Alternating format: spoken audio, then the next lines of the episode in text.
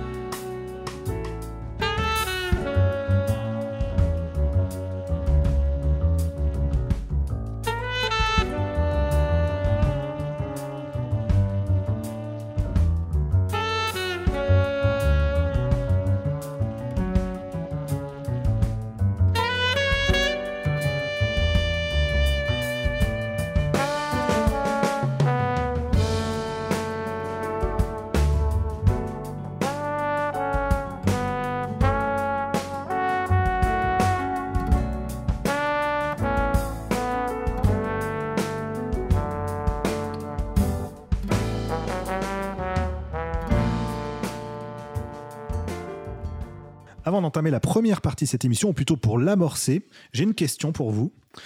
De nos jours, donc on le sait, hein, la musique de jeux vidéo, c'est plus du tout du bip bip, du bop. Euh, on a une qualité de production de musique de jeu qui est extraordinaire. On a facilement des, bandes originales de jeux qui font appel à des orchestres, à des instruments euh, acoustiques. Donc vraiment, on a une qualité de production qui est totale. Est-ce qu'aujourd'hui, il y a encore besoin d'avoir des albums arrangés Vaste sujet. J'espère que l'émission va précisément répondre à la question.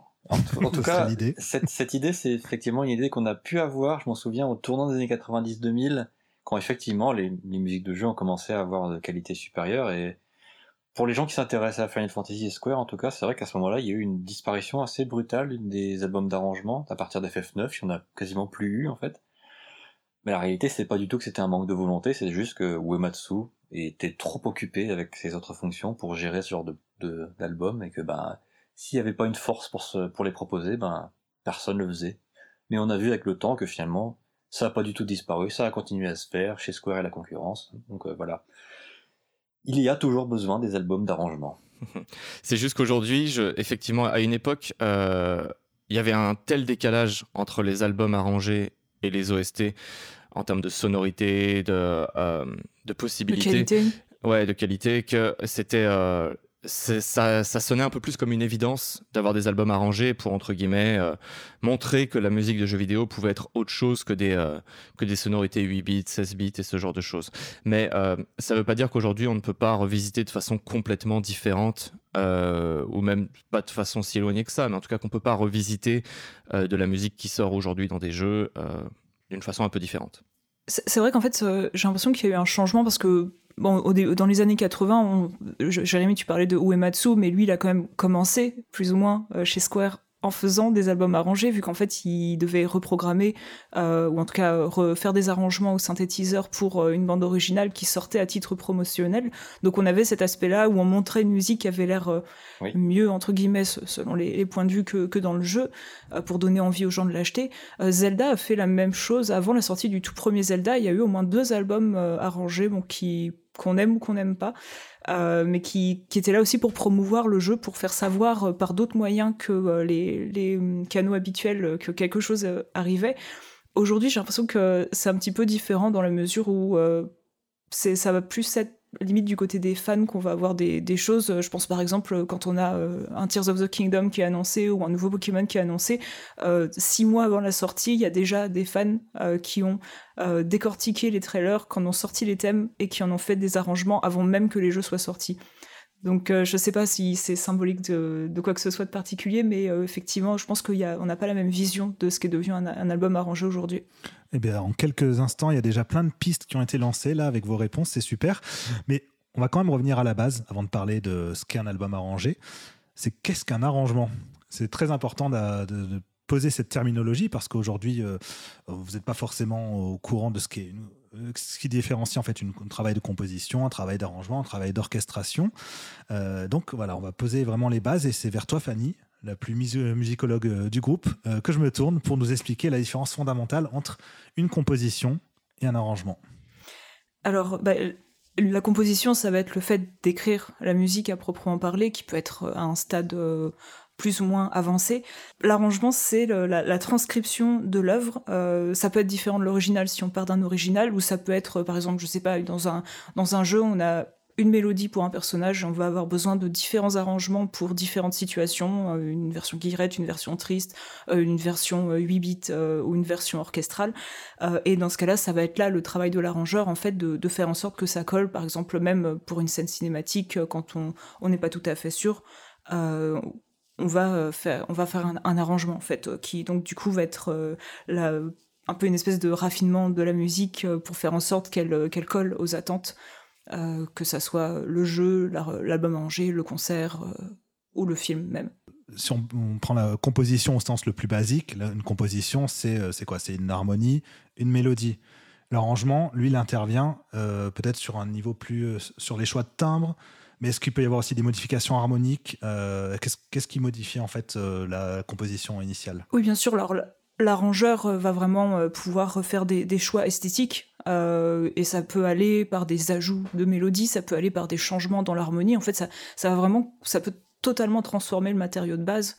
Je pense que Jérémy, là-dessus, tu pourrais peut-être parler de, des arrangeurs qui, qui, ont travaillé avec Uematsu. Justement, Uematsu, c'est un travail de composition mais pour tout ce qui était arrangement et orchestration par, euh, par extension, c'était pas forcément simple pour lui? Oui, enfin, ce qui est intéressant avec Uematsu, c'est qu'il a une analogie, je trouve, assez pertinente sur, euh, sur la présentation de son travail de compositeur et sur le rôle des arrangeurs. C'est que lui, il dit que sa musique, c'est un bébé tout nu, en fait. Euh, et que le rôle de, de l'arrangeur, ça va être de trouver les vêtements du bébé. Donc, si, par exemple la musique, il a envie que ce soit un arrangement de rock, eh ben, il va se tourner vers quelqu'un qui va prendre ses harmonies et sa mélodie et commencer à préparer les instruments qui vont être utilisés. Il va, il va arranger le morceau pour qu'il pour placer les modulations et l'adapter. En plus, dans le jeu vidéo, c'est plutôt souvent pour l'adapter à l'écran, d'ailleurs, au, passage. Donc, je trouve cette analogie est toujours assez intéressante, assez, assez pertinente de sa part, parce que, comme tu dis, il a effectivement passé beaucoup de temps à être confronté aux difficultés de faire comprendre ce qu'il attendait d'un arrangeur, de faire comprendre à l'arrangeur ce que lui voulait faire à travers sa musique. C'est quelque chose qui a provoqué plusieurs traumatismes au fil de sa carrière. Du coup, plutôt qu'un Beethoven du jeu vidéo, on peut parler maintenant d'une Viviane Westwood du jeu vidéo, de la musique de jeu. Je, tente une blague, mais ça, ça marche C'est tout à fait pertinent, notamment qu'il, tout en sachant qu'il n'est bien sûr pas le Beethoven de la musique du jeu vidéo. voilà.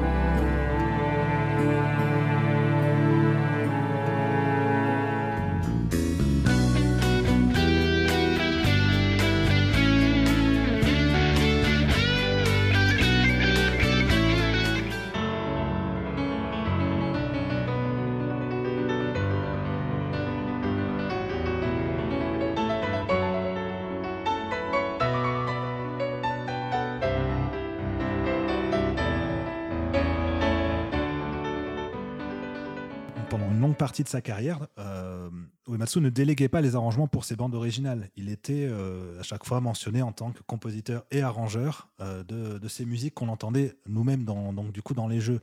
Peut-être qu'à ce stade, justement, il ne pouvait pas élaborer suffisamment les esthétiques musicales pour confier des trucs plus complexes à d'autres arrangeurs ou simplement que c'était une question pratique. Est-ce que tu en sais plus là-dessus, Jérémy? La question de l'arrangement, évidemment, elle s'est pas vraiment posée à l'époque de, des consoles 8 bits, parce que, effectivement, avec 300 primaires, on avait beaucoup de mal à, à, créer un arrangement. En fait, la composition, c'était simplement des harmonies et une mélodie. Oui, mais bon, ça a été le cas même jusqu'à l'ère euh, PlayStation, euh, PlayStation 1, il était toujours. oui, bien sûr, mais ça, c'était principalement par facilité, parce qu'il fallait composer beaucoup, beaucoup de musique en peu de mm. temps, et le mieux, c'était encore qu'une seule personne euh, s'occupe du morceau du début à la fin. Et la plupart du temps, en plus, sur Super NES et PlayStation, il était avant tout une grande, grandement question de technique plutôt que de musique en tant que telle. Le principal, le hmm. temps principal était accordé à la programmation de la musique sur les consoles parce que c'était ça qui, si, on voulait que ça rentre bien, il fallait passer beaucoup de temps notamment à échantillonner les instruments réels qui étaient utilisés dans les musiques ensuite. Ça, c'est quelque chose qu'il a passé. Uematsu a passé beaucoup de temps sur ça sur Super Nintendo, notamment avec le programmeur Minoru Akao. Ils ont, c'est à deux hein, qu'ils ont fait les musiques de, de Final Fantasy 4 et 5 Ensuite, sur FF6, il y a un programmeur qui est arrivé en plus, hein, Eiji Nakamura. Donc c'était vraiment plutôt un travail technique que musical, on peut dire d'une certaine manière. L'époque PlayStation, c'est aussi une période effectivement de transition parce qu'on commence à avoir de la musique orchestrale dans les scènes cinématiques. Mais euh, comme on parle uniquement de vidéo à ce moment-là et pas de, pas de quelque chose que la console devait gérer en même temps que le gameplay et tout un tas d'autres choses à charger, c'est un cas de figure un peu différent. Mais oui, je pense que c'est la période PlayStation, c'est une période qui va qui, transitionne vers une musique un peu plus, euh, euh, plus, ambitieuse euh, à ce niveau-là. C'est dès qu'il y a eu des, des morceaux orchestrés, des morceaux enregistrés en studio qu'il a là absolument fallu avoir des arrangeurs. C'est vraiment la rupture, c'est l'arrivée des enregistrements en studio. Exactement, ouais. Et justement, pour avoir des musiques orchestrales, il faut un arrangeur mais il faut surtout un orchestrateur. Et donc on en revient encore une fois hein, pour poser vraiment toutes les bases, que tout le monde soit même sur un pied d'égalité en fait pour, euh, pour avancer dans la discussion. Quelle est la différence entre quelqu'un qui arrange et quelqu'un qui orchestre? Fanny bah, L'arrangement n'est pas forcément orchestral. Alors que l'orchestration est orchestral. ouais, c'est un peu l'idée, oui, c'est ça. C'est vraiment préparer la musique pour qu'elle puisse être jouée par un orchestre, ce qui mm. appelle à des compétences, euh, encore une fois, spécifiques aussi. Hein. Ouais. Et c'est marrant parce que c'est vraiment un truc très distingué. On dit pas, par exemple, un rock, rock, orchestrateur, je sais pas, ou un, jazz, euh, jazzestrateur. Enfin, tu vois, c'est vraiment spécifiquement pour la musique pour orchestre qui a ce, que ce terme bien précis. Pour l'orchestre, en fait, il y a tellement d'instruments dont il faut connaître les limites et les mm. possibilités et s'assurer que ça soit jouable parce que des fois, euh, un compositeur qui a pas forcément la notion de tout ce qu'un instrument peut faire ou ne pas faire, surtout, il arrive, il distribue ses partitions à des musiciens, on lui dit mais ça c'est injouable en fait. Et ça c'est le rôle d'un orchestrateur de savoir quelles sont les, euh, limites d'un instrument et d'un instrumentiste pour après bah, euh, réécrire et adapter, être fidèle au matériau d'origine, mais euh, tout en le rendant jouable euh, pour, le, pour les instrumentistes. Et comme l'orchestre, la formation, l'orchestre, c'est là où il y a la plus grande panoplie d'instruments, ça demande une somme de connaissances, parce que connaître les limites de la timbale, de la clarinette, du violoncelle, euh, enfin, ça n'a rien à voir. Alors que dans le rock, par exemple, qui est une formation d'instruments plus réduite, bah, savoir ce que peut faire une guitare, une basse, une batterie, bon, c'est à peu près à la portée de, déjà de plus de gens en comparaison à un orchestre où là, il y a un volume d'instruments énorme et donc beaucoup de, compétences demandées. Quoi. Je reste avec toi, Julien. J'avais une question, en fait, là où on sort le, temps d'une parenthèse du cadre vraiment spécifiquement du jeu vidéo. Mhm. Mais si vous vous intéressez à la musique en général, euh, notamment les différentes formes de musique populaire aujourd'hui, euh, je peux parler euh, bah, du rap, de l'électro, etc. On entend souvent le mot la prod. La prod est de qualité, c'est une bonne prod. Mais on n'entend jamais euh, c'est un bon arrangement ou c'est machin. Quelle est la différence ou la ressemblance entre prod et arrangement euh, dans, ces domaines-là? Est-ce que c'est la même chose? Est-ce que le, terme prod englobe d'autres aspects? Julien, je crois que tu es bien placé pour, y répondre. bah, alors, euh, ouais, donc déjà, quand on parle du, par exemple du monde du rap, ce qu'on appelle la, prod, à proprement parler, c'est l'instrumental. Parce que à la base, le beatmaking, donc la composition pour le rap, c'est pas de la composition à proprement parler. Parce qu'on utilisait des sampleurs, c'est des gens qui n'avaient pas d'éducation musicale, qui reprenaient des fragments de musique pour l'intégrer à quelque chose de, de, nouveau et assembler parfois plusieurs musiques euh, en même temps. Le beatmaking, c'est plus un patchwork, si vous voulez, que de la composition à proprement parler, parce qu'on part d'une matière. Euh, mais après, quand on parle, donc ça c'est très spécifique au rap, hein, c'est pour ça que des fois on voit produced by, mhm. euh, je sais pas, DJ Premier, machin, ça veut dire que, c'est à dire que la musique instrumentale a été composée par telle ou telle personne, ou tel groupe de personnes. Après, quand on parle de prod, effectivement, dans le monde de la musique en général, c'est vraiment toutes les étapes de, dans le processus de création, que ce soit de la première note à la finalisation d'un album, d'un single, d'un projet euh, quelconque. Donc ça inclut vraiment toutes les étapes comme euh, l'enregistrement, les instrumentistes, euh, le studio d'enregistrement qui a été utilisé, le matériel utilisé, si c'est de l'analogique, du numérique, lequel, l'ingénieur du son, parce qu'il y a des ingénieurs du son qui ont leur spécificité. Par exemple, il y en a qui sont plus habitués à mixer euh, à enregistrer, mixer du jazz, d'autres plus de l'électro, des choses comme ça. Ça fait pas du tout appel au même, euh, champ de compétences. Euh, l'ingénieur du son de mastering aussi, parce que le mastering et le mix, on, on, conseille que ça ne soit pas fait par les mêmes personnes en général pour avoir un regard plus extérieur et plus frais. S'il y a eu, je sais pas, des, arrangeurs, des instrumentistes, si oui, combien. Donc en fait, et la, prod, c'est à quel point on pousse le détail dans tous ces différents domaines pour arriver à un résultat plus ou moins euh, enfin plus ou moins abouti. Voilà, alors généralement, euh, quand on parle de professionnels, il y a toujours un plus qu'un minimum syndical qui est, euh, qui est atteint en général, parce que bah, c'est leur métier, hein. les gens ils sont formés à ça, et ils arrivent toujours à un un très haut niveau de qualité. Mais euh, je pense qu'il ne faut pas sous-estimer aussi la dimension humaine qu'il y a là-dedans, parce que quand il y a une symbiose euh, qui s'effectue sur le plan humain, par exemple l'intérêt dans un projet, euh, la bonne entente entre les personnes, que la communication est bonne sur les intentions voulues en musique ou autre, si l'état de santé des gens est bon aussi, par exemple, s'ils traversent une période difficile, la performance va peut-être être un peu moins bonne, des choses comme ça. Et quand on quand on arrive à une belle symbiose à la fois humaine, artistique, technique ou autre, on arrive à un niveau de prod qui est, euh, qui est supérieur encore. Bah, c'était une explication, j'espère, euh, en tout cas, moi je l'ai trouvé très claire. j'espère. Euh, qui englobe pas mal de choses et, puis et qui vaut aussi de toute manière pour, voilà, comme tu le dis, l'ensemble de la musique, donc même la production d'un album arrangé est importante. et j'avais un exemple dont je t'avais parlé, Julien, en off mhm. avant, c'était le, les albums Black Mages, où le, l'écart qu'il y avait eu, je trouve, en termes de qualité de production entre le volume 2 et le volume 3 était assez significatif, notamment sur le côté très, euh, très péchu de la musique dans le volume 2 qui disparaissait euh, pour on ne sait quelle raison dans le volume 3, alors qu'ils avaient quand même eu des moyens, ils avaient quand même eu un enregistrement euh, euh, dans un studio de Sony, je crois, au Japon, enfin vraiment un truc assez qualitatif en temps normal. Mais... Il y a plein de choses qui peuvent expliquer ça, soit du choix artistique, soit un manque de temps finalement. On choix artistique. On va faire de la musique qui pète plus du tout, du métal, mais qui est... Non, mais tu, une musique plus peut-être plus sourde, tu veux faire une musique plus sourde, moins, moins, moins claire, des choses comme ça. Mais euh, donc il y a peut-être ça, il y a peut-être du manque de temps, euh, des, des choses qui ont pu être rushées. On sait que l'ambition de l'album a été quand même revue à la base parce que la base ça devait être un double album avec un deuxième CD de composition originale du Ematsu qui explorait le, folklore japonais. Si je dis pas de bêtises, Jérémy doit, euh, pourra peut-être corriger euh, si, si, je dis quelque chose de, de, faux là-dessus. C'est bien ça.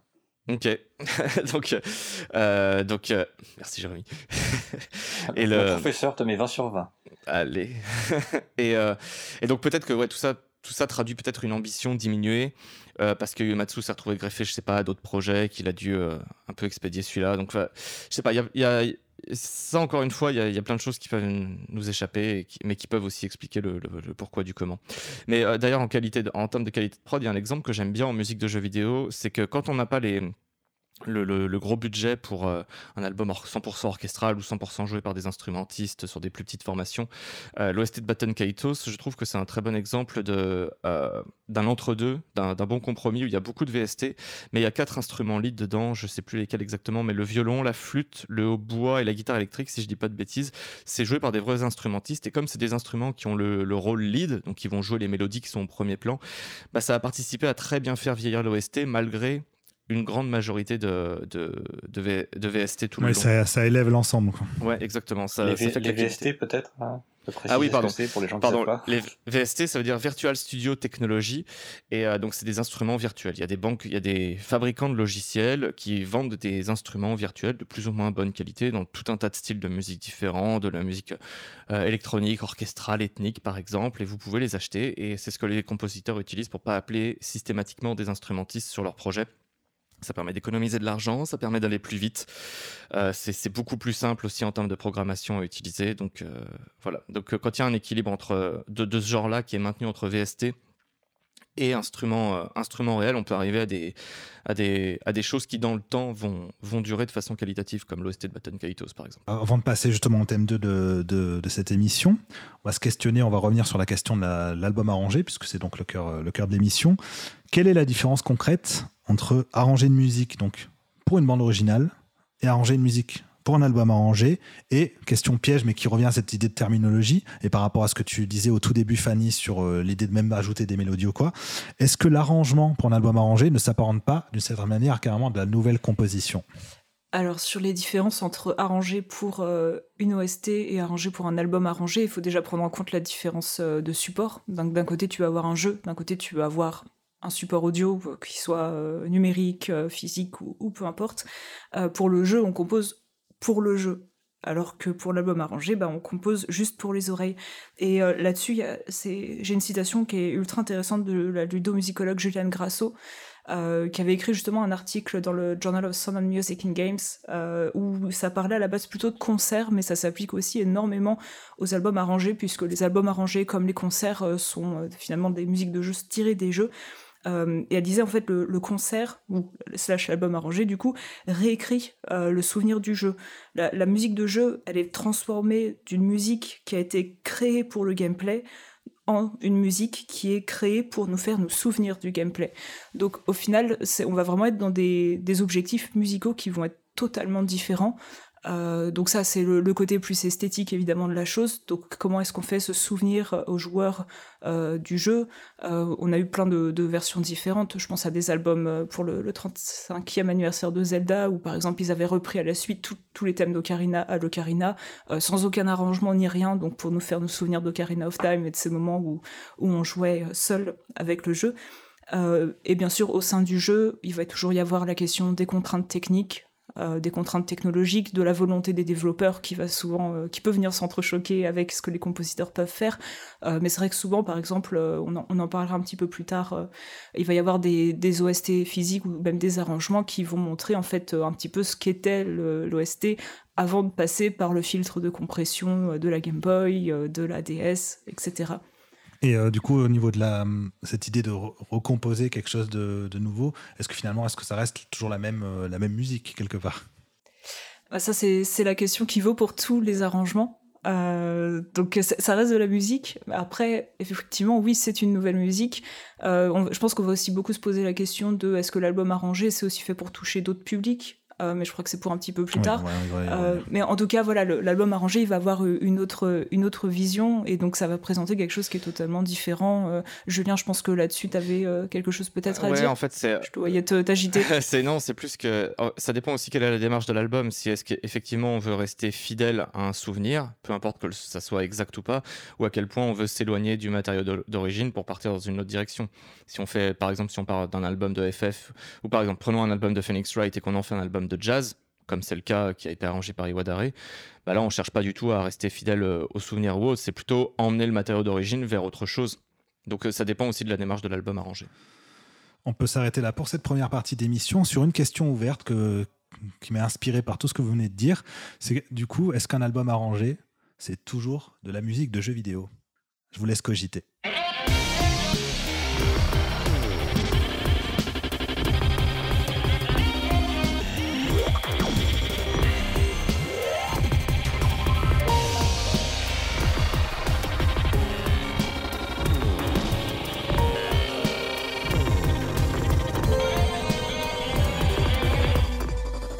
De retour dans cette émission consacrée aux albums arrangés officiels de musique de jeux vidéo. On commence, avant d'entamer la deuxième partie de cette émission, par votre rubrique préférée, à la bouche. Qui veut s'y coller aujourd'hui? Ah, ah, C'est ton idée, euh, c'est ton bébé. Hein. ça va être une petite référence qui ne parlera euh, peut-être qu'à ceux qui suivent vraiment toute l'actualité autour de Final Fantasy. Attention, vous êtes prêts?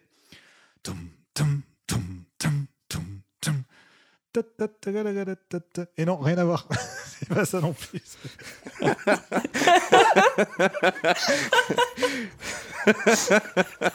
Et ça, faut le garder pour la fin de l'émission. On le montrera à la fin.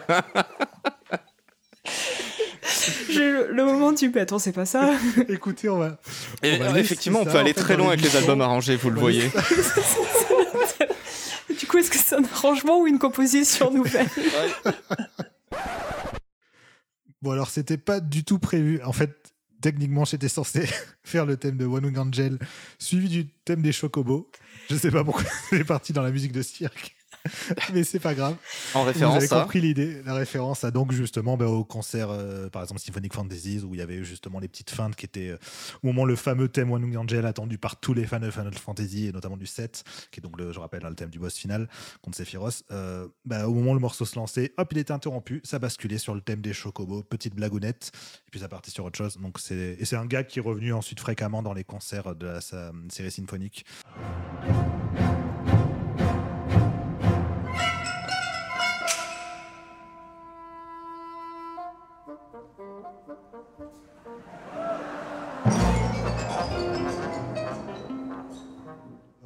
Parler dans cette deuxième partie de l'émission de quelque chose d'un peu plus historique. Donc, du coup, on a fait en première partie la terminologie autour de, des notions d'arrangement, de composition, d'orchestration, etc. Qu'est-ce qu'un album arrangé?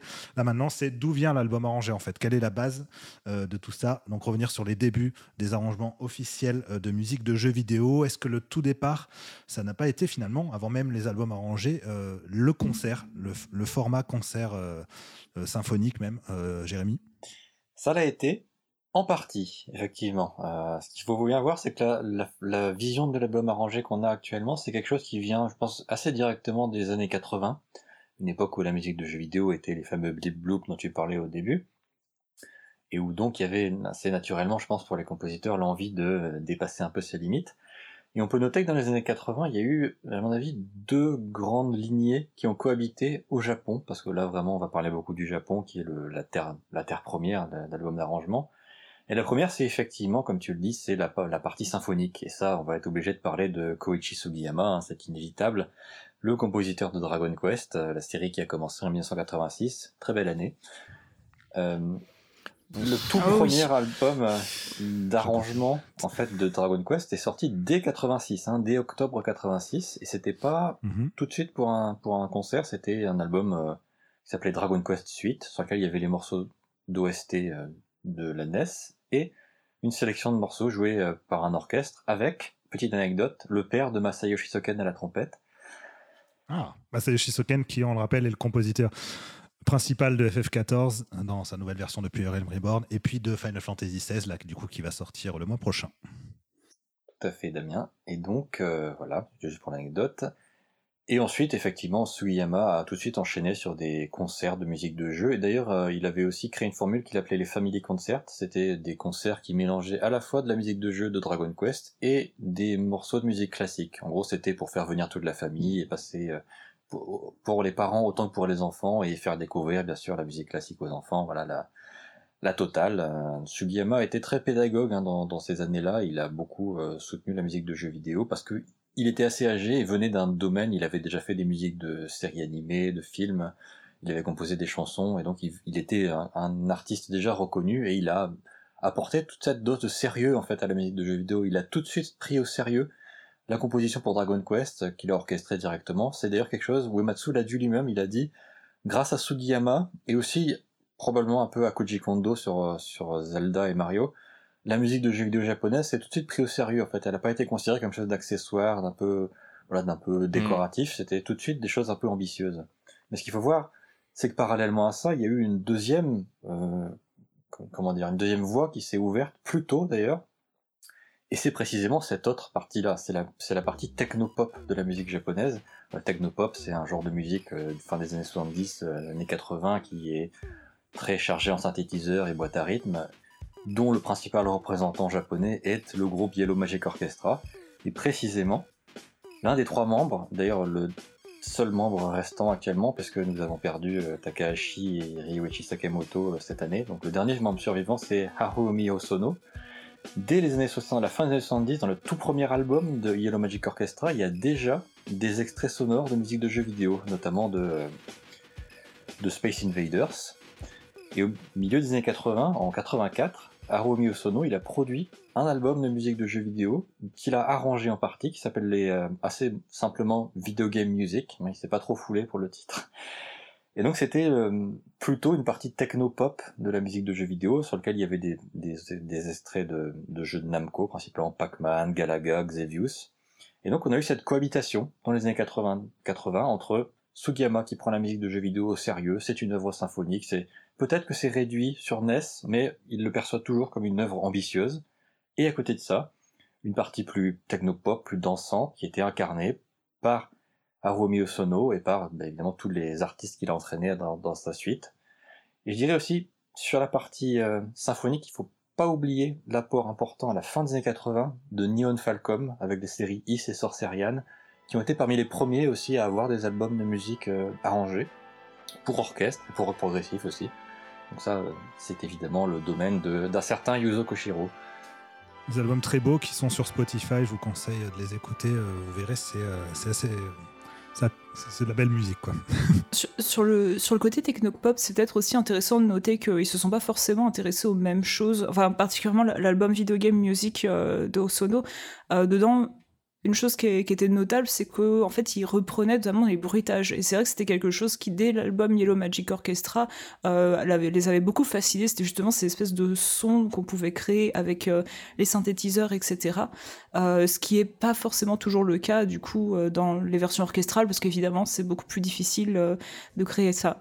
mais c'est vrai que c'est deux branches des arrangements qui sont ultra intéressantes et très, très importantes à prendre en compte, parce que à cette époque-là, même à la sortie du tout premier Zelda, il y a eu au moins deux albums arrangés euh, qui sont sortis en, 80, en été 86, donc vraiment euh, tout proche de la sortie du, jeu, dont un était des arrangements plutôt pop de, Hiro Yanagida, il me semble.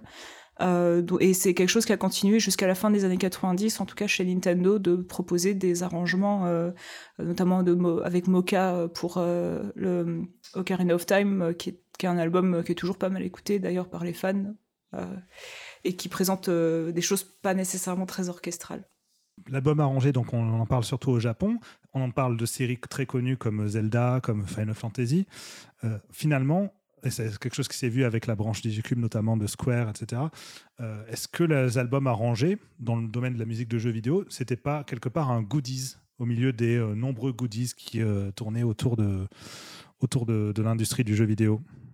Jérémy bah, C'est vrai que ce que disait, ce qu'a dit Fanny tout à l'heure, c'est qu'Uematsu, il est rentré chez Square comme ça, en fait. Il a, on lui a proposé un travail d'arrangement des musiques de, du jeu Cruise Chaser Blasty en 1986, décidément. Quelle belle année. Et euh, il est donc rentré dans la musique de jeux vidéo par la préparation d'arrangements pour un disque promotionnel. Il était même pas vendu séparément, il était inclus dans le jeu, en fait. C'était uniquement un goodies, euh, voilà. Ce qui est intéressant de noter, c'est que quelques années plus tard, le premier vrai album d'arrangement de Final Fantasy produit par Uematsu, hein, on, met de côté l'album symphonique, c'est un peu un cas un peu particulier, c'est l'album de Final Fantasy III, Legend of the Eternal Wind. Lui, il a été voulu par le président de la société, par le président de Square à cette époque-là, Masafumi Miyamoto, qui disait qu'il voulait se distinguer de la concurrence et proposer quelque chose qui était plus précieux que de la musique de jeux vidéo, euh, comment dire, euh, restituée telle quelle sur des disques. Bon, manifestement, euh, il y avait Dragon Quest à côté, donc c'était, peut-être pas ça la concurrence en question, mais ce qui s'est passé, c'est que pour FF3, il n'y a pas d'OST qui est sorti. Euh, ils ont sorti directement un album d'arrangement qui est en fait une sorte d'album concept, hein, on peut dire, qui a été en partie enregistré en studio et qui est en partie synthétique, euh, arrangé par Uematsu, avec une narration en anglais d'ailleurs. C'était vraiment ce qu'on disait tout à l'heure, c'était un album qui proposait de revivre un peu son expérience à l'intérieur du jeu, mais de manière euh, arrangée. les musiques s'enchaînent de manière fluide. C'est pas tous les morceaux de jeu qui sont repris, c'est seulement une sélection. Donc voilà. Et ce qui est intéressant de noter, c'est que en fait, les, joueurs ont envoyé plein de lettres pour dire ouais, mais on veut l'OST, on veut l'OST. Et finalement, l'OST de FF3 est sorti un an plus tard, en même temps que celle de FF4. Donc, comme quoi, je pense que ça les a dissuadés de poursévérer sur la voie des albums arrangés uniquement. Ce qui fait que pour Square, ensuite, ça a cohabité. Il y a toujours eu l'OST et un ou plusieurs albums d'arrangement euh, qui sortaient après. Donc, goodies un peu, mais ça s'est émancipé cette idée goodies rapidement. Pour Square, euh, effectivement, c'était euh, c'était comme ça. Du coup, il y a cette approche où on avait les deux qui sortaient, le OST et tout. Mais dans le cas de studios concurrents, il y avait parfois des albums qui sortaient effectivement uniquement les albums arrangés et non les OST des jeux. Et je pense, on a évoqué Motoi Sakuraba euh, plus tôt. Le premier exemple qui m'est en tête, c'est bah, Shining Force 3 par exemple, ou encore Beyond the Beyond, où les albums auxquels on a eu droit sont directement les albums arrangés.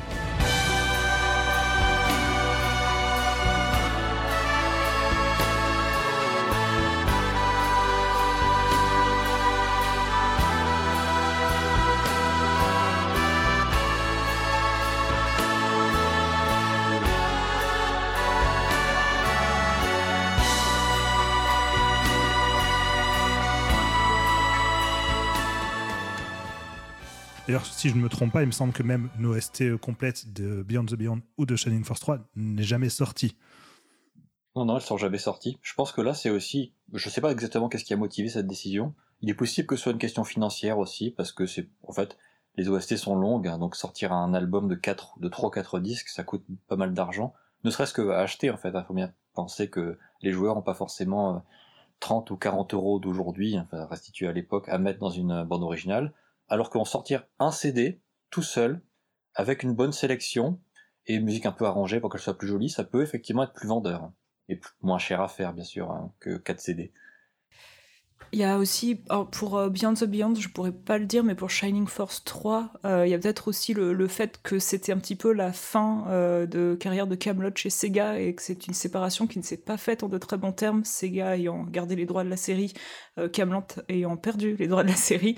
On sait que c'est une très grosse frustration pour euh, les développeurs euh, d'avoir perdu cette série, donc il y a peut-être euh, cette question de droit qui a joué aussi. Après, dans tous les cas, derrière, je crois même que pour Golden Sun, il n'y a jamais eu non plus d'OST. Non, il y a même... C'est peut-être un truc de Sakuraba aussi, qui, jusqu'au moment où il a eu enfin la qualité de production qu'il voulait dans ses OST, peut-être qu'il souhaitait pas produire les OST tels quels, je sais pas. Ouais, c'est aussi parce que c'est sorti chez Nintendo et que Nintendo, c'est pas les, c'est pas les premiers à se précipiter pour sortir des OST ou des albums arrangés. Après, c'est intéressant parce que donc ça, on parle de Japon. On a dit le Japon, c'est un peu la terre de première de l'album arrangé. Mais du côté occidental, donc effectivement, on avait beaucoup moins de choses. Il y a eu euh, notamment, euh, c'était euh, Chris Beck, donc qui avait sorti l'album arrangé de Turrican en 93. Moi, j'ai souvenir aussi d'albums qui, qui étaient fournis par exemple avec Killer Instinct, avec Donkey Kong Country, où c'était justement un disque qui était avec le, jeu vidéo, qui était même offert, hein, c'était même pas un truc qui s'achetait à part, qui était offert quand on achetait le jeu, et qui en revanche ne comprenait pas bah, les musiques telles qu'on les entendait dans, le jeu, mais des versions bah, déjà plus embellies, arrangées, euh, comme si c'était les versions en fait initialement imaginé par, euh, par les compositeurs Est-ce qu'il n'y avait pas déjà cette envie, et peut-être que c'était le cas aussi chez Sakuraba, de proposer d'emblée uniquement à l'écoute pure euh, le travail musical tel qu'on l'avait imaginé au préalable avant de devoir, entre guillemets, se contraindre au format euh, jeu vidéo? Sakuraba aime bien les expériences. J'ai l'impression qu'il a fait tout un tas de, de concept albums, etc. Bon, après, je, pense à des choses un peu extrêmes, comme les, voice mix euh, arrange qu'il a pu faire euh, sur les Valkyries ou les Star Ocean, euh, qui sont donc des arrangements de certains morceaux mélangés à des voix qui sont directement tirées du jeu et qui donc vont faire une espèce de narration. Donc c'est des voix d'attaque, c'est des voix de des bouts de dialogue aussi, il me semble. Je crois qu'il y a que trois albums. Faire un la bouche pour nous. oui, bien sûr. Attends, laisse-moi retrouver le texte japonais parce que je le connais pas. Et ça, par exemple, c'est un album, c'est un concept qui existe que dans trois. Euh, il y a eu Valkyrie Profile, Star Ocean et un Persona qui ont fait ça, et je crois que c'est les seuls euh, à ce jour. Euh, c'est pas très apprécié en général, mais c'est suffisamment intéressant pour être mentionné, je pense, dans la catégorie arrangement. Donc, c'est vraiment quelque chose de plus expérimental. Et puis surtout qui est vendu, parce qu'effectivement, voilà, là, c'est vraiment des albums qui sont mis dans le commerce, contrairement à ce que je mentionnais donc pour, euh, pour euh, les jeux occidentaux. Euh, et c'est d'ailleurs dans les jeux occidentaux quelque chose qui a perduré même encore. Euh, enfin, je me souviens de l'ère 360. Alors, je ne sais pas aujourd'hui si c'est encore le cas. Je crois que c'est plutôt vendu, enfin, donné sous la forme d'édition numérique. Mais il y avait très souvent dans les éditions collector de certains jeux, euh, je pense même à Bioshock 2 par exemple, ou quoi, où il y avait les bandes originales ou en tout cas une partie, une sélection musicale du jeu qui était fournie avec l'édition collector. C'est-à-dire que là, c'était même pas disponible à la vente. À part, c'était encore une fois cette idée d'un goodies, un bonus pour, euh, pour, les, pour les amateurs en fait, de musique de, du jeu ou pour les amateurs du jeu tout court d'avoir cette collection. Je crois que même c'était un vinyle à l'époque pour Bioshock 2 qui était, euh, qui était offert. Et ça, c'est assez particulier finalement. C'est vrai que du côté occidental, j'ai l'impression qu'il y a moins ce rapport euh, à l'envie de faire découvrir la musique, à la sortir de son support pour la présenter telle qu'elle aux joueurs. Est-ce que vous avez ce sentiment aussi? Euh, moi, c'est un peu mon sentiment aussi, mais après, on va dire que je suis un peu partisan parce que j'ai plus tendance à aimer la, la tu aimes le Japon Disons que j'ai plus tendance à me tourner naturellement vers la musique de jeu euh, japonais, mais oui, j'ai pas l'impression que ça soit forcément quelque chose qui soit aussi euh, répandu, même pour l'édition d'albums arrangés, par exemple. la musique occidentale, des fois, il faut attendre des, des, des studios comme le studio Mérignon pour venir un peu arranger, revisiter des œuvres. Aussi, je sais que euh, vous l'avez fait aussi avec euh, Little Big Adventure, donc peut-être que c'est peut-être moins impulsé par les, euh, par les entreprises qui fabriquent les jeux, mhm. comparé au Japon où par exemple euh, bah, Square Enix par exemple ça fait, un peu office de figure de proue là, là-dedans, mais il y a aussi d'autres d'autres entreprises japonaises. On parlait de de Falcom, euh, on peut parler aussi de Sega, qui ont, qui ont pu impulser aussi euh, cette, dynamique d'album arrangé. C'est peut-être quelque chose qui est plus évident au Japon qu'en Occident. Après, je peux voir aussi, je pense que ce qui s'est passé avec Mérénion et ce qu'on faisait avec Wayo, c'est qu'aussi on avait l'inspiration japonaise en fait. Et ça, c'est assez évident qu'on a voulu faire d'une mhm. certaine manière, un peu comme faisaient les Japonais. Avec, euh, on a tous aimé des albums de d'arrangement de Final Fantasy, de Square et plein d'autres séries. Et on s'est dit, bah écoute, on a envie de faire pareil. En fait, c'est plutôt quelque chose qui est venu de là. Je pense, je sais que Thomas Bucker, qui, euh, qui est le président de mes réunions, qui a fait la série des concerts Symphonic Fantasy, Symphonic Legends, etc. Lui, il est dans cet esprit-là aussi. C'est quelqu'un qui aime euh, la musique de jeu euh, japonaise, donc il a voulu faire d'une certaine manière la même chose. Mhm. Mais c'est marrant parce que par exemple pour les Assassin's Creed, est-ce qu'il y a des albums arrangés qui existent? Je, pose vraiment la question, j'en ai aucune idée, mais j'ai pas l'impression que ça soit quelque chose qui soit forcément. On sait que Ubisoft va avoir tendance, et ça c'est très cool, à publier leur, les bandes originales de leurs jeux sur Spotify, même en version physique, euh, sous différents formats et autres. Il y a des vinyles. Est-ce qu'il y a... Ouais, ouais. Mais est-ce que par exemple il y a des albums arrangés qui sont, euh, je sais pas, de Far Cry, d'Assassin's Creed ou des choses comme ça? J'ai pas, j'ai pas l'impression. Alors qu'on parle de grosses licences occidentales. Oui, j'ai, pas l'impression. Alors je me demande si ça, si ça repose pas aussi un petit peu sur le statut de compositeur aujourd'hui, parce que là tout, ce que tu mentionnes, c'est des choses très récentes où on a fait appel à, des, compositeurs assez talentueux et où finalement le, la musique du jeu, elle est Enfin, je sais pas, il y a peut-être un côté plus artistique, euh, une considération plus artistique dans le sens où on fait de la musique, alors que les Japonais vont peut-être avoir plus tendance euh, parfois à dire que non, pour le jeu, ils faisaient que leur boulot, qu'ils participaient à un produit collectif, qui un, un collectif qui est un produit commercial, etc. Euh, je pense que c'est peut-être une vision faussée, mais c'est vrai qu'aujourd'hui, tu regardes, voilà, les, albums d'un Far Cry ou d'un Watch Dogs c'est souvent on fait appel à des musiciens extérieurs qui sont même pas forcément euh, part mm-hmm. de, l'industrie. Euh, donc du coup, est-ce qu'il n'y a, pas ce besoin d'arranger? Parce que finalement on fait déjà appel à des, à des gens de l'extérieur pour donner euh, ce côté cinématographique, etc. mais ça serait intéressant de poser la question pour les années 80-90 parce qu'il y a effectivement pas mal d'artistes qui ont, collaboré sur des jeux, etc. mais moi c'est une partie que je connais très mal déjà. Ouais, non, mais c'est vrai que le fait qu'il y, y, a toujours eu beaucoup plus de compositeurs à l'interne au Japon que dans les boîtes occidentales, ça peut aussi expliquer ça. Par exemple, il y a peut-être des histoires de droit aussi qui étaient plus, euh, plus complexes. On peut voir aussi, par exemple, ça me fait penser cette histoire, c'est que la plupart du temps, en fait, ce qui se passe entre le Japon et l'Occident, c'est qu'en Occident, on est plus habitué à avoir des bandes originales qui sont pas toutes les musiques du jeu réunies dans un, dans un coffret. Au Japon, c'est très fréquent d'avoir l'OST complète. On a toutes les musiques du jeu. Ça fait 3, 4, maintenant on arrive à des BO démentiels de 8, 9, 10 CD. Mais en, Occident, il y a plutôt la tradition de faire une sélection, de prendre effectivement les musiques les plus marquantes, celles que le compositeur préfère, celles que l'équipe préfère, celles qui éventuellement les joueurs ont préféré si la musique sort après le, si la BO sort après la sortie du jeu. Donc on a plutôt cet effort de sélection à la base, et souvent c'est un, effort de montage aussi. Les musiques sont, se mettent à les unes à la suite des autres. Parfois, un seul morceau contient plusieurs thèmes. Mais je pense que là, on remonte aussi plus fondamentalement à la façon dont la musique de jeux vidéo japonaise et américaine et européenne se fait. Euh, elle est quand même plus discrète dans son ensemble dans les jeux vidéo occidentaux que dans la musique japonaise où il y a une tradition très démonstrative, de musique très chargée en mélodie, très un peu criarde mhm. parfois. Hein. Donc évidemment, ça fait, ça donne plus envie d'avoir une OST complète parce qu'on veut pas rater tous les thèmes, tous les bons thèmes. Alors qu'en Occident, finalement, c'est pas très grave. Il y a effectivement pas mal de musiques qui sont pas sur les OST, mais on s'en plaint pas tellement parce que c'est des musiques d'ambiance qui finalement sont un peu négligeables dans un sens. Je dis pas qu'elles sont mauvaises, mais sortant du jeu, elles sont pas aussi euh, importantes que ça. Et donc, finalement, une bande originale peut se contenter d'utiliser certainement seulement certains thèmes euh, vraiment marquants. C'est ça, à mon avis, la principale différence. Hein. C'est peut-être aussi qu'il y a un côté moins compartimenté, peut-être dans la musique de jeu occidentale, euh, notamment, ou même aussi une plus grande unité esthétique entre les différents morceaux, ce qui fait que quand tu recomposes l'ensemble de la bande originale, tu vois ce sentiment d'unité, alors que notamment dans le cadre des JRPG, hein, où tu as tellement de styles variés différents, chaque morceau est compartimenté, chaque morceau est associé à une séquence très spécifique, ce qui n'est pas forcément le cas dans, dans, la musique occidentale. Et pour reprendre cet exemple de la musique qui est recomposée pour un disque, qui, en termes de rythme est repensée différemment, de narration aussi, finalement, c'est quelque chose qui se faisait. Alors, moins maintenant, parce qu'il y a de plus en plus cette, ce culte, euh, enfin, cette culture plutôt de la euh, bande originale complète, mais dans la musique de film. Dans la musique de film, très généralement, pendant des dizaines d'années, la bande originale qui sortait, c'était une version sélectionnée de la musique du film, parfois même réinterprétée par un autre orchestre, euh, mhm. si le compositeur avait le temps, les moyens, etc. Et donc c'était vraiment une sélection de la musique repensée pour l'écoute à part de l'expérience de cinéma. Et souvent on avait peut-être la moitié de la musique au mieux. Mais je me rappelle encore même les albums de Varese, c'était du 30 minutes. Quoi. Oui. Souvent, quelques années plus tard, pouvait sortir une édition dite complète en 3 CD où il y a toutes les un truc qui est très à la mode maintenant. Il y a des maisons d'édition de la musique de film qui se sont spécialisées depuis quelques années dans l'édition de La La Land Records et tout, par exemple, dans l'édition de bande originale vraiment complète.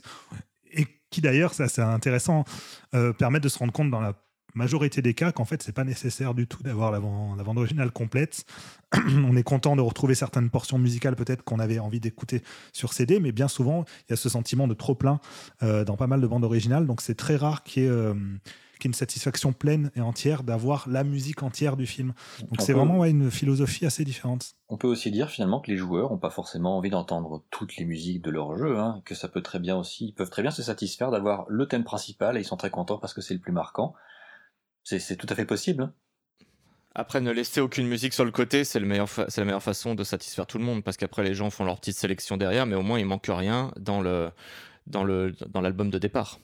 On est dans l'idée de reproduire ce que disait Fanny, enfin, en citant la ludomusicologue dans la première partie, de reproduire l'expérience du joueur aussi. Les OST, c'est ça, c'est on va revivre dans l'ordre chronologique l'expérience du jeu, l'expérience mm. émotionnelle qu'on a avec, avec le jeu. Et donc, on va à la fois, enfin, on va faire en fait se télescoper tout simplement la qualité des musiques elle-même et nos souvenirs et comment nos souvenirs sont été impactés par cette musique au moment de l'expérience de jeu. Alors que mm-hmm. bah, l'album arrangé, il arrive, lui, il a pas de loop, en tout cas dans l'idéal. Mhm. il a moins de morceaux, une sélection qui n'est peut-être même pas chronologique, qui n'est peut-être même pas euh, narrative. C'est-à-dire qu'il y a très, plein d'albums arrangés où la sélection des morceaux n'a aucun sens dans l'absolu. Quoi. C'est, euh, on peut pas re-raconter une histoire spécifiquement. C'est pas un concept album, par exemple, par les albums arrangés. Donc c'est, euh, on se retrouve en fait, finalement avec cette idée d'écouter un album de musique avant tout. C'est vraiment un pur objet musical qui n'est pas, qui n'est plus, pour le dire un peu vulgairement, l'extension euh, de l'expérience du joueur comme peut l'être une OST. Même si une OST c'est pas que ça évidemment, mais c'est vraiment ce qui les différencie. C'est que là on est vraiment dans une réinterprétation très subjective d'un arrangeur, d'un compositeur ou de plusieurs arrangeurs et compositeurs par exemple, et qui veut avant toute chose faire un objet musical pur entre guillemets. Et là, on se retrouve avec un paradoxe dont on parlait tout à l'heure, euh, hors émission, qui est cette idée de euh, si l'album arrangé tient comme un album de musique lui-même, dans ce cas, ça veut dire qu'il devrait toucher plus de monde. Mais en pratique, est-ce que c'est le cas? Bah, c'est toujours un peu. Euh, je pense qu'il y a dans l'esprit de beaucoup de gens, il y a toujours une, une frontière qui, que certaines personnes ont du mal à franchir dès l'instant où on parle de musique de jeux vidéo. Moi, par exemple, pour parler de mon expérience de bibliothécaire, parce que j'ai fait ce métier pendant 10 ans en tant que bibliothécaire spécialisé en audiovisuel, ça m'arrivait des fois de mettre de la musique de jeux vidéo en fond pendant les heures d'ouverture. Et ben non, justement, c'était euh, soit de la musique euh, euh, orchestrale, soit de la musique plus acoustique. On parlait des, euh, des live, euh, live and strings music de Etrian Odyssey, par exemple, qui sont des super beaux albums. Ça m'arrivait de les mettre. Et quand je les mettais et que les gens me disaient Ah, c'est super beau, c'est quoi?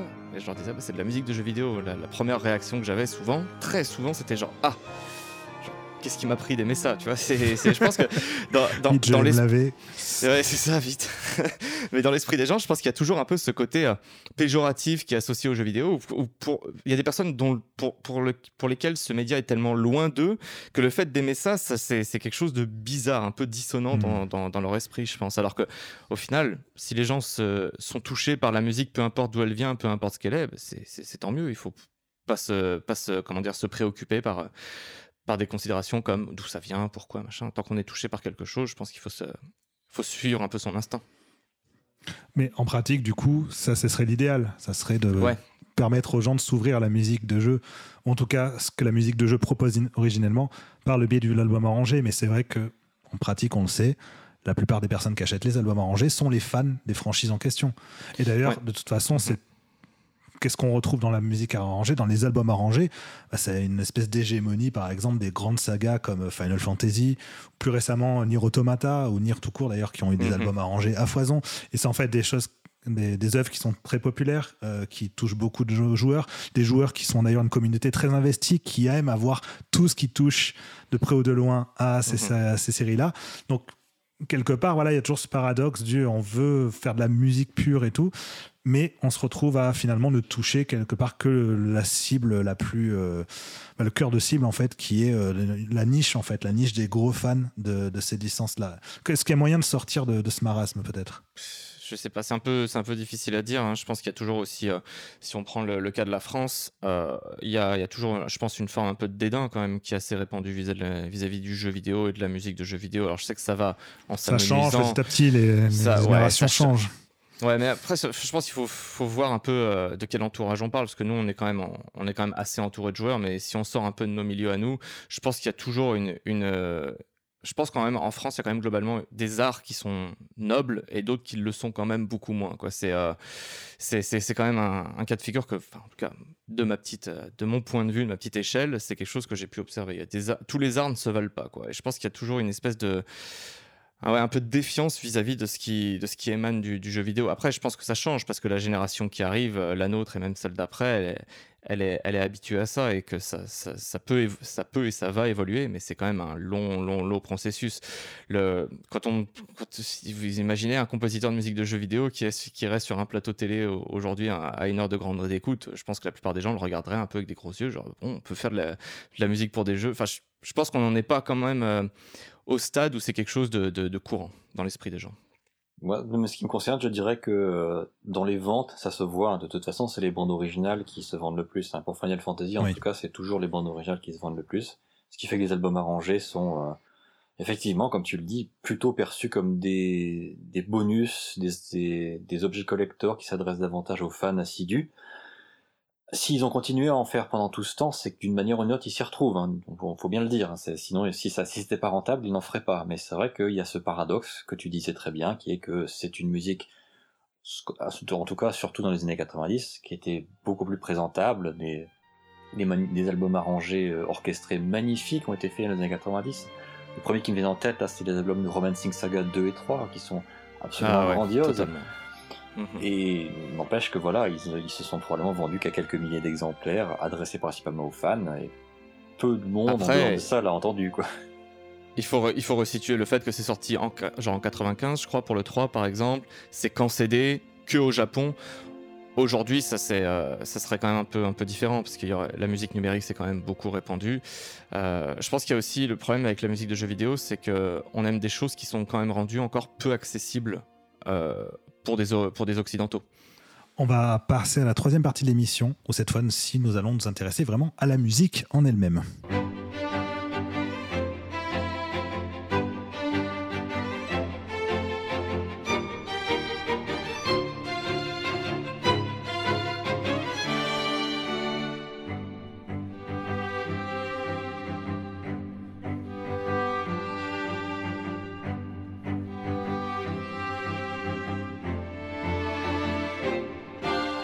Retour dans cette euh, troisième et dernière partie de l'émission consacrée aux albums arrangés officiels. On va commencer très rapidement sans élaborer, euh, parce qu'on va avoir l'occasion d'y revenir justement tout au long de cette troisième partie, sur la recommandation de chacun. Quel est votre album arrangé favori ou celui que vous recommanderiez? Je vais commencer par Fanny. Euh, moi, cette année, j'ai énormément écouté Across the World, l'album arrangé de Chrono Cross pour piano. Mhm. mais j'avoue que je pense que celui que j'ai le plus écouté de toute ma vie, de, de façon très très détaché. C'est en fait c'est l'album Super Mario World qui s'appelle tout simplement Super Mario World et qui, euh, contrairement à ce que son nom n'indique pas, euh, contient les OST des premiers Super Mario en format euh, classique, donc OST traditionnel, mais est introduit par plusieurs pistes d'arrangement jazz qui ont été notamment arrangées par Soichi Noriki et que je recommande très très chaudement. Si vous voulez du Mario Kart de qualité avant Mario Kart, en très tranquille, sans, grosse trompette, euh, c'est vraiment un, super album. Euh, avec notamment le, saxophoniste Sadao Watanabe euh, qui, était, qui a beaucoup intimidé Koji Kondo qui s'imaginait pas un jour pouvoir voir sa musique jouée par de, tels musiciens. Jérémy? Alors, tu, tu, dis qu'il faut être rapide, je vais essayer d'être rapide. Moi, quand tu me dis album d'arrangé de jeux vidéo que j'adore, le premier qui me vient en tête, c'est Near Death Experience, l'album d'arrangement de la série ah. Shadow Hearts.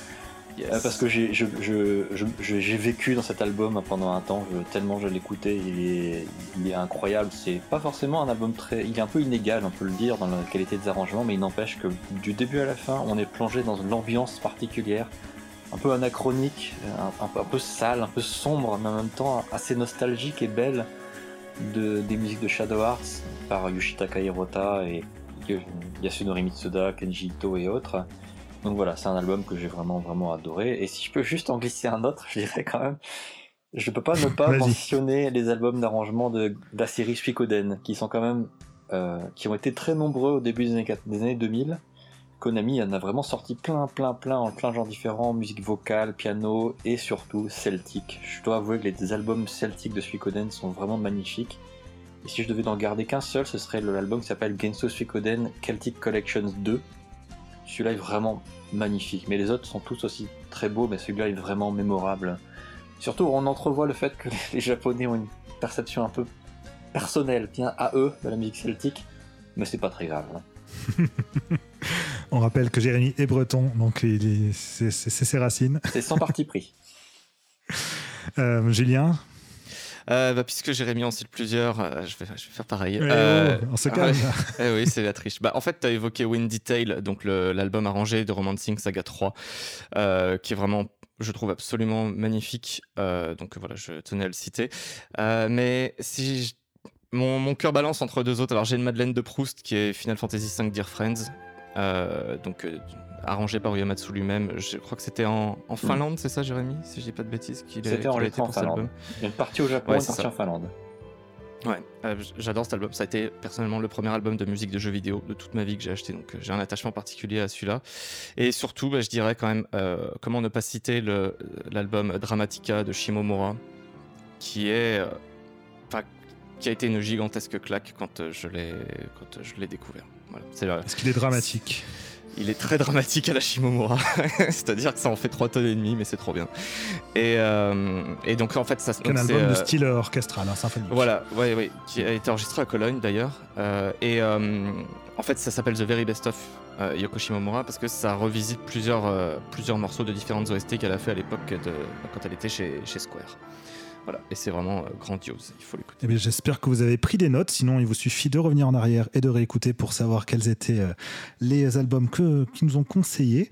On va donc continuer avec la musique elle-même, justement, qu'est-ce qui définit pour vous un bon album arrangé alors c'est une question très vaste. Je ne vais pas vous la poser individuellement, hein, mais on, va petit à petit, j'espère, décortiquer euh, cette idée. Mais avant même de nous poser la question sur comment nous on, perçoit en fait un album arrangé, comment les compositeurs d'origine des musiques des jeux les perçoivent? Est-ce qu'ils sont justement très attachés à cette idée d'avoir des albums arrangés? Est-ce qu'ils sont très impliqués? Est-ce que ça varie aussi en fonction de l'un? Je sais notamment Jérémy, toi qui es spécialiste de Uematsu, que Uematsu a énormément de choses à, nous dire en fait par la manière dont lui-même a évolué sur cette question. Bah oui, évidemment, et on, est obligé de commencer euh, effectivement avec Uematsu, je dirais, parce que c'est assez évident qu'il y avait un cheminement intéressant. Euh, donc, comme je disais tout à l'heure, il a, il a commencé à faire des arrangements de Final Fantasy avec le 3, mais je pense que le plus intéressant, c'est quand même cette, cette euh, trinité de FF4, 5 et 6 qui ont trois albums, euh, chacun un album arrangé différent. sentant qu'on pouvait lui qu'on lui laissait finalement faire des albums d'arrangement qui sortent un peu du cadre du jeu, je pense que Uematsu il en a bien profité. Il s'est tout de suite jeté sur la musique celtique avec l'album d'arrangé d'FF4 qui s'appelle Celtic Moon, puisque ça se dit comme ça en anglais, Julien Gouillon, qui est un album donc enregistré en Irlande euh, avec des musiciens locaux. Là où Uematsu s'est clairement fait plaisir, la musique celtique, il l'a découverte quelques années plus tôt, il, est tombé amoureux de la musique irlandaise en fait, et donc il a absolument voulu aller enregistrer là-bas, et il a confié les arrangements à une musicienne locale, dont je n'aventurerai pas à prononcer le nom parce que c'est du gaélique et c'est imprononçable, mais là, on sent qu'il s'est vraiment fait plaisir. Ensuite, dans FF5, comme disait tout à l'heure euh, Julien, parce qu'il l'a mentionné, l'album Dear Friends, c'est pareil, c'est un album qui a été fait avec le cœur, ça se sent. Uematsu, il a voulu enregistrer en Finlande mhm. parce que il s'est pris de passion pour la musique finlandaise.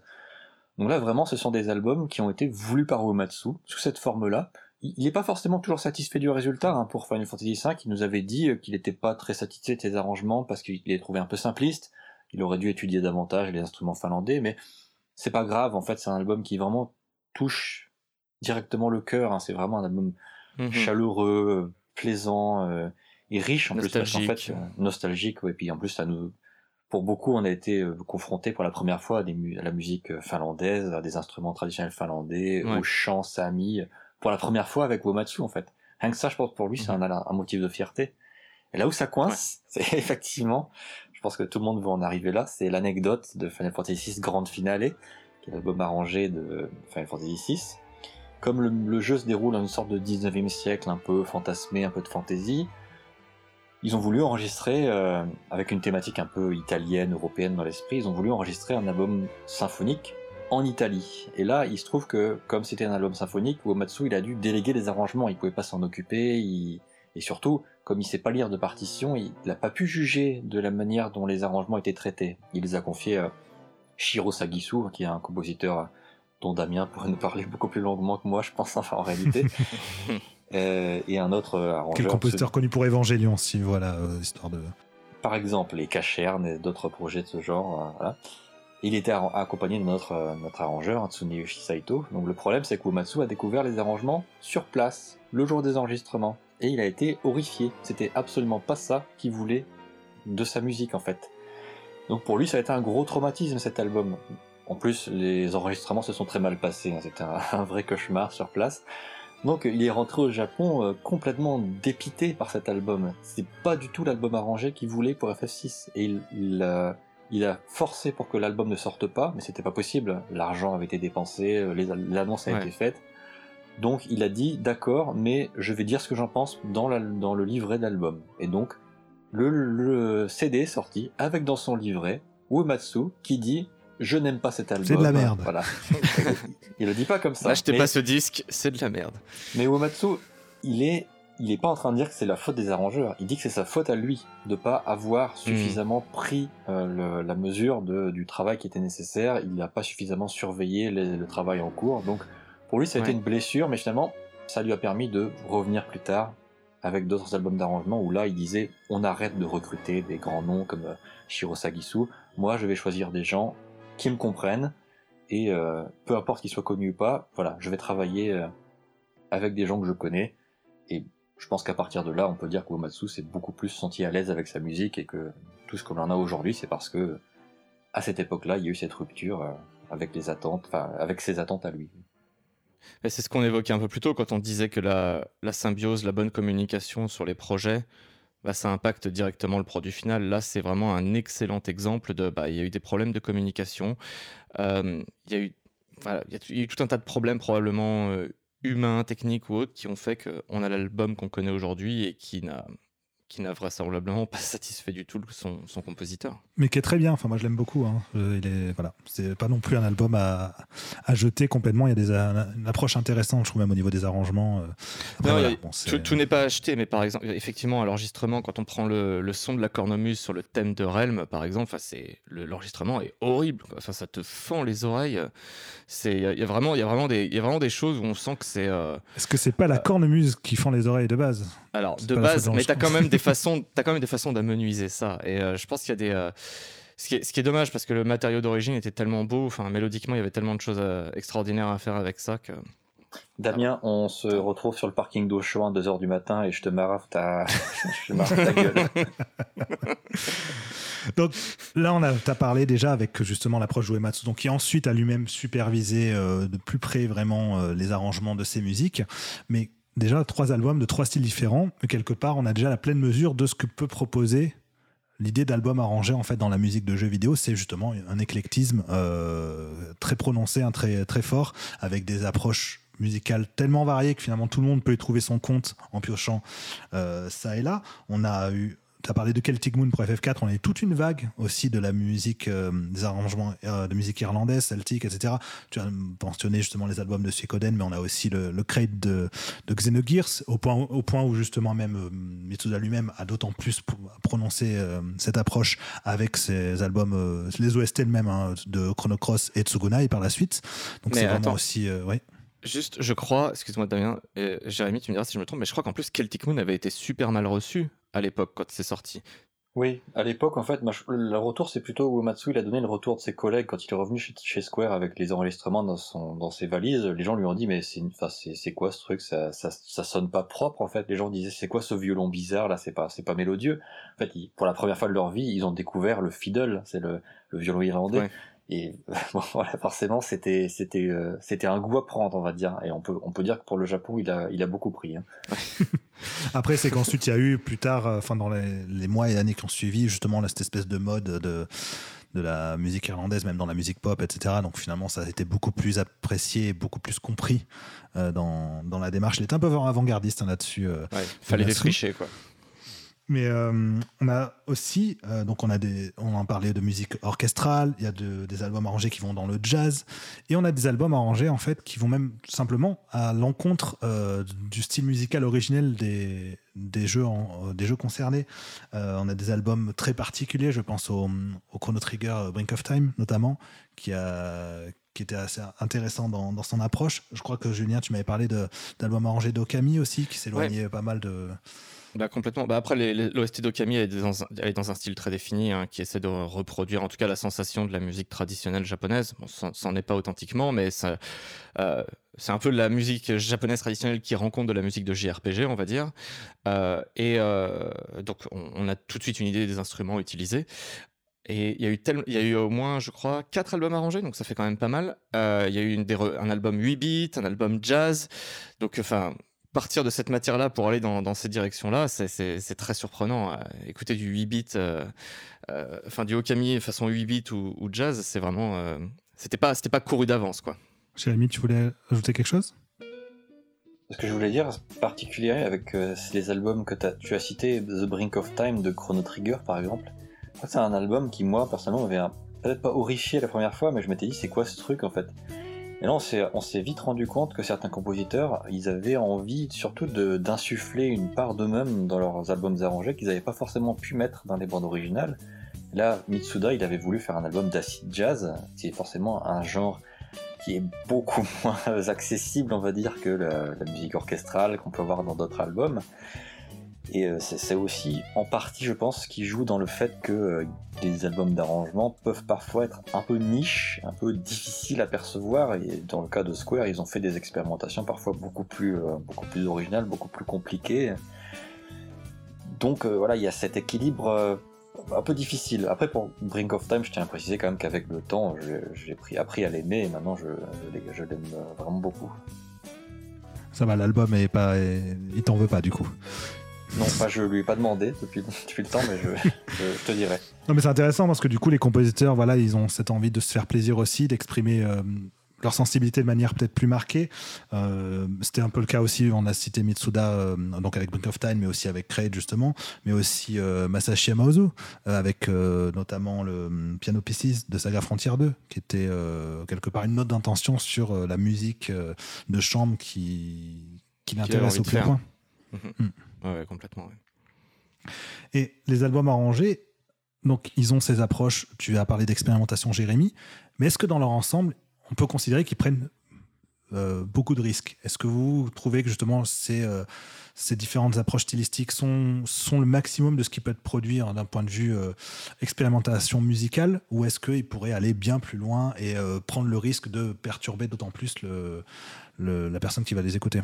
Bah, c'est vraiment du cas par cas, je pense, parce que tu as, autant d'exemples et de contre-exemples des, deux côtés. On voit par exemple Break, un break of Time, euh, Mitsuda a jamais renouvelé l'expérience après, véritablement. Peut-être que ça a été un, choix qui était d'office trop radical, trop éloigné de ce qu'on pouvait faire. Et malgré tout, comme tu le dis, euh, ça vise quand même les fans du jeu, les albums arrangés. Et quand on s'en éloigne trop, ça peut être mal reçu ou mal compris en tout cas. Et, euh, des fois, l'expérimentation se prête pas forcément trop trop à ce qu'on à, la musique euh, à, la, musique de départ quoi. Donc euh, je pense que c'est vraiment du cas par cas. Il y a des albums arrangés qui vont effectivement là où on les attend et ça fait euh, ça fait aussi très plaisir. Hein. Nous les premiers, je pense qu'il y a des albums arrangés qui ne nous surprennent pas mais qui nous font quand même extrêmement plaisir pour autant. Et puis il y en a d'autres qui vont tenter des choses et qui peuvent être plus durs à apprivoiser, comme disait Jérémy avec Brink of Time, qui, a peut-être été plus long à apprécier.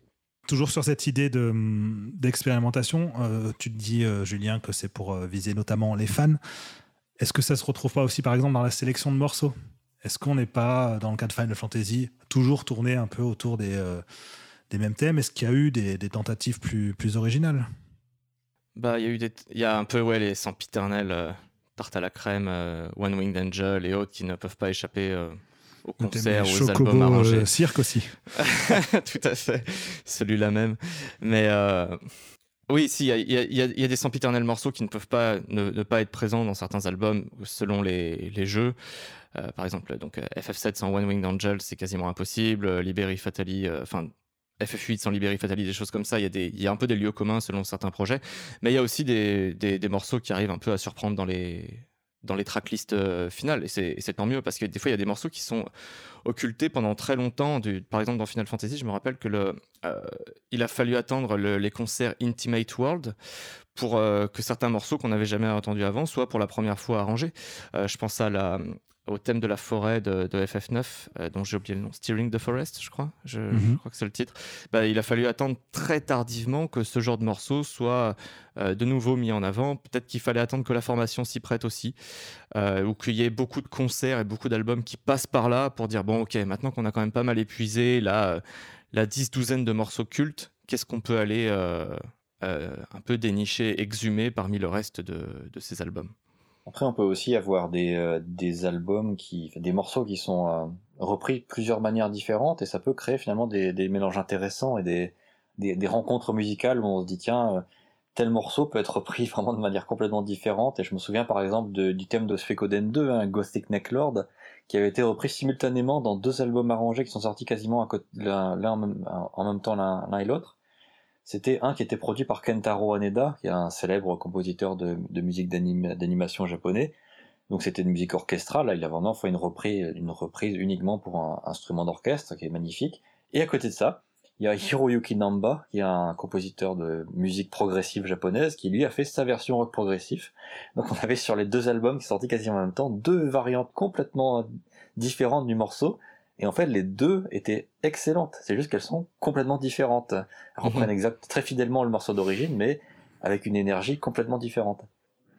C'est là toute la magie de l'arrangement. C'est de pouvoir vraiment transformer complètement une, une expérience de, musicale initiale. Fanny, tu voulais ajouter quelque chose? Euh, Oui, j'allais dire que d'ailleurs c'est assez rigolo, surtout en parlant de Final Fantasy, de voir que la variété des arrangements a bouclé pour revenir en tant que morceau de jeu dans le dernier Rhythm où il y a un certain nombre d'arrangements euh, que ça soit les bras bras, les black mage ou même des choses que qu'on connaît euh, moins. D'ailleurs, je me souviens plus des titres, mais il y a des arrangements euh, assez salés. et du coup, on peut se retrouver avec parfois quatre versions de Battles on the Big Bridge dans un seul jeu avec des choses plus originales, parce que là, ça me revient, tu parles de Black Mages, on avait quand même eu droit à une version métal chantée de To the Narcan, oh oui. Euh, qui était très, très particulière. Euh, très surprenante, ouais, à l'époque. Voilà, et qui montre qu'il ouais, est possible d'être encore surpris, même avec les morceaux plus tard à la crème, en tout cas qu'on pensait connaître.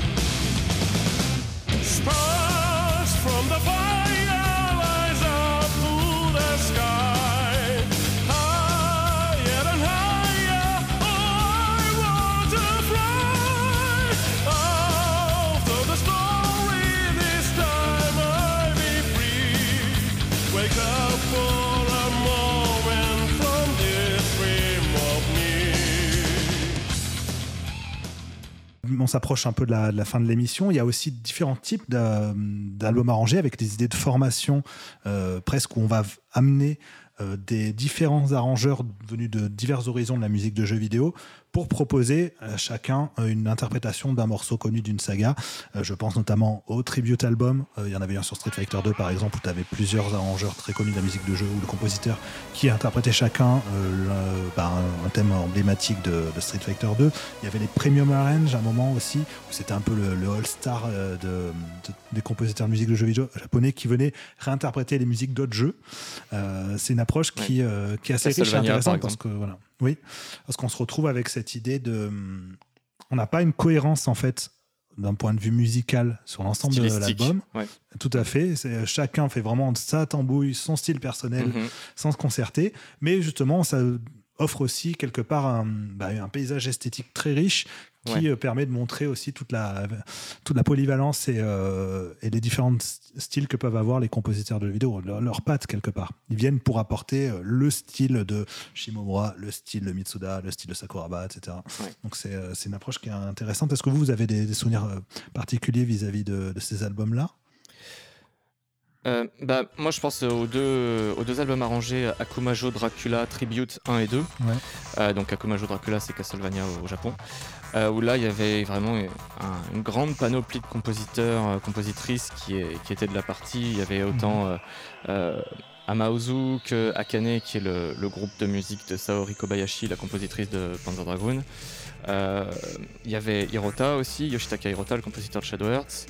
je crois qu'il y avait Sakuraba aussi. Enfin bref, il y avait plein, plein, plein d'artistes différents qui réinterprétaient ça. Et c'était comme c'était estampillé tribute, on savait où on mettait les pieds. C'est tous ces tous ces compositeurs, compositrices étaient là pour rendre hommage à des morceaux qu'ils ont aimés. Euh, il y avait Hideki Sakamoto, d'ailleurs, le compositeur du thème principal du dernier Smash Bros, qui avait fait un super arrangement. Enfin, et c'est effectivement, on pouvait ne pas tout aimer parce mhm. qu'on part dans plein de directions musicales différentes.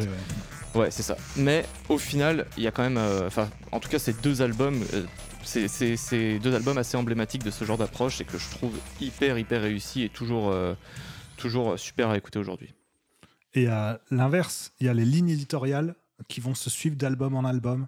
Et je pense notamment au Prescription for Sleep, donc euh, de. J'ai oublié son. Noriko Ebino. Gentle Duo, je crois. Donc c'est Noriko Ebino, mais j'ai oublié le nom de son acolyte. Euh, qui euh, vont être dans une veine un peu, un peu jazzy, mais très, très douce justement pour l'idée d'être dans un accompagnement sonore pour dormir.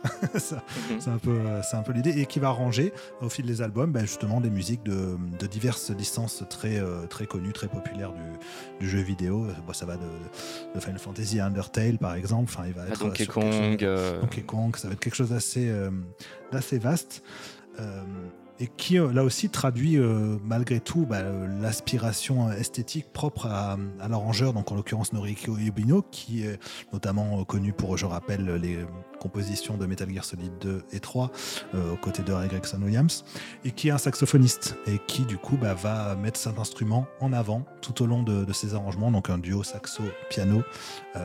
est-ce que c'est des albums vous, que vous, qui vous arrivent d'écouter, que vous trouvez intéressants, ou est-ce que justement, comme leur titre l'indique, ils sont peut-être là juste euh, pour l'idée du fond sonore euh, qu'on peut écouter par exemple même en travaillant ou autre? Je les écouterai pas en travaillant. ah, mais par contre, oui, j'en ai euh, écouté certains. J'avais énormément écouté notamment le morceau autour de Majora's Mask. je sais plus lequel c'était, mais qui est absolument formidable. après, c'est vrai que les, autres, je les ai un petit peu moins écoutés. T'aimes bien Zelda, Fanny, je crois, non? De temps en temps, oui. Jérémy? Euh, moi, je les ai pas beaucoup écoutés ces albums-là, faut bien reconnaître. je, suis obligé d'admettre, même si à chaque fois c'est toujours un plaisir hein, quand tu quand je les écoutais, principalement parce que c'est de la musique facile à écouter. Hein, de toute façon, il n'y a pas de secret. Mais voilà. Pour... J'ai beaucoup écouté et beaucoup aimé ces albums aussi. Alors effectivement, c'est un peu toujours pareil. Hein. On est dans la même formation musicale du début à la fin, la même intention du début à la fin, mais euh, on sait exactement où on met les pieds. Quand une fois qu'on a découvert un album, on sait à quoi vont ressembler les suivants. Et ça reste quand même des choix de morceaux à chaque fois très mélodiques. Donc c'est euh, vraiment très, euh, très chouette, très agréable. Et on va réduire le spectre des euh, albums arrangés qui ont justement cette ligne éditoriale très marquée. Là, on était sur un duo saxo-piano, mais il y a aussi toute une vague d'albums arrangés qui sont autour du piano spécifiquement, notamment ce qu'on appelle les piano collections. c'est quelque chose qui est très présent, qui existe depuis longtemps, même dans le cadre de, Final Fantasy, encore une fois, hein. on y revient toujours, parce qu'il y a eu tellement de choses qui ont été faites autour des albums d'arrangés, autour de Final Fantasy, que forcément ça converge toujours vers ça. Comment ça a évolué les pianos, les piano collection Est-ce que est-ce qu'il y a vraiment une intention artistique derrière, une intention peut-être pédagogique, Jérémy? Dans le cas des piano collections de Final Fantasy, l'intention était pédagogique à l'origine, ça se sent dès les c'est Final Fantasy IV qui a ouvert la, série. Et euh, tout était fait pour faire comprendre que c'était pédagogique parce que en, en vérité les CD étaient plutôt en accompagnement des livres de partition des morceaux du jeu et les arrangements étaient quand même assez simplistes, il faut bien le reconnaître dans FF4 et 5. C'est à partir du 6 qu'effectivement ça, devient un peu plus riche. Et ensuite il y a eu un trou. Puis la série est revenue à partir d'FF8 parce que euh, Uematsu avait un arrangeur euh, attitré désormais qui était Shiro Hamaguchi qui s'occupait des orchestrations pour Final Fantasy. Et donc ben, en fait ils ont repris cette série à ce moment-là. Et là l'idée n'était plus vraiment de faire un album euh, didactique, le livret de partition d'ailleurs n'était pas disponible en même temps, il était vendu séparément. C'était un CD qui sortait, c'était vraiment un, CD d'arrangement pour piano. Bon, c'est pas des arrangements classiques, hein, c'est plutôt de la musique euh, easy listening ou jazz, mais une fois que la, série était lancée, elle, est restée dans cet esprit-là. Les arrangements pour piano des Final Fantasy suivants, ils ont été euh, très réguliers en fait. Hein. il y en a eu pour quasiment tous les épisodes qui ont suivi, même plusieurs pour certains jeux d'ailleurs. Le 11, le 14, le 15, il y a eu plusieurs albums piano, donc c'est vraiment une tradition qui est restée chez Square, chez Final Fantasy particulièrement. Et quelques autres euh, studios l'ont fait. On parlait de Suikoden tout à l'heure. Suikoden a aussi sorti plusieurs albums d'arrangement pour piano. Donc c'est devenu une tradition euh, euh, assez récurrente. Et je pense qu'on peut quand même aussi dire que c'est parce que c'est assez facile à produire. Il faut bien reconnaître que euh, on n'a pas besoin de beaucoup de moyens pour faire un album de piano. Hein. Je pense que Julien, tu, es d'accord avec moi sur ce point-là? Oui, bah, un arrangeur, un pianiste, un ingé son et ça peut, ça peut suffire à produire un, un album complètement différent. Alors souvent, il y a maintenant il y a quand même pas mal, enfin 3-4 arrangeurs des fois par album et peut-être un ou deux pianistes. Mais globalement, on est sur des effectifs assez réduits, là où quand il faut convoquer un grand orchestre de 80 personnes, bah, ça coûte pas le même prix automatiquement.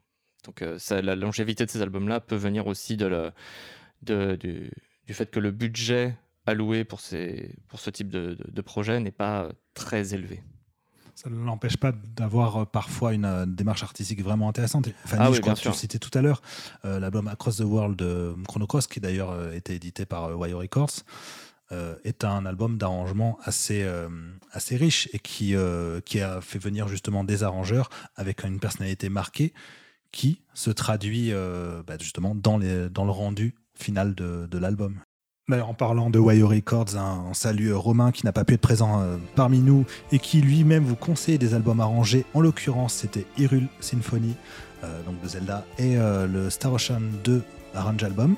Voilà, donc si, vous voulez suivre ces conseils, n'hésitez pas. On confirme aussi, ce sont de très beaux albums, très intéressants. Je pense que Romain serait aussi très content si on mentionnait un, petit ovni en fait, dans parlant d'arrangement. Je pense que ça rentre dans le, cadre de l'émission, c'est que en 94, le magazine Player One avait sorti une compilation CD de musique de jeux vidéo qui était arrangée par euh, Matt Murdock, Patrick Giordano, son vrai nom, journaliste de jeux vidéo, et son groupe. Et donc c'était sorti dans un album, dans un, magazine spécialement consacré à, à ce sujet, des reprises de jeux vidéo populaires à l'époque. Euh, je sais que Romain le connaît euh, personnellement, Matt Murdock, donc euh, je pense qu'il l'aurait mentionné à un endroit ou à un autre. Hein. Euh, on reviendra justement dans une prochaine émission sur tout ce qui entoure peut-être la scène amateur de la musique d'arrangement, parce qu'on a beaucoup parlé de des albums officiels, mais ce n'est que la partie émergée de l'iceberg. Il y a encore plein de choses à dire sur ces questions-là, sur les questions des concerts également. On conclut cette émission avec euh, l'actualité de Sœur d'édition. L'actualité de Sœur d'édition, on est au mois de mai 2023. Ce mois-ci, c'est la sortie d'un livre euh, qui s'appelle Enquête des livres dont vous êtes le héros, voilà, qui a été écrit par Raphaël Lucas, qui à l'occasion des 40 ans euh, de la sortie bah, des premiers livres dont vous êtes le héros, revient sur On revient sur toute, toute son histoire, en fait, avec une approche, euh, bah, Raphaël Lucadre, qui est même très ludique aussi. Vous verrez, le livre est disponible sur le site de Sœur d'édition, évidemment, dans son édition First Print exclusive, mais il est aussi disponible dans toutes les librairies. Euh, n'hésitez pas à demander euh, ce qu'elles commandent si elles ne l'ont pas par chez vous je vous remercie, Julien, Fanny, Jérémy, pour euh, toutes vos informations, vos anecdotes. Et puis on se retrouve bientôt pour, euh, pour une prochaine émission. On va se quitter en musique. Euh, je vais vous laisser sur bah, du Craig, tiens, tout simplement. on va jouer la carte de la facilité avec la musique, la musique de la ville de Dazil.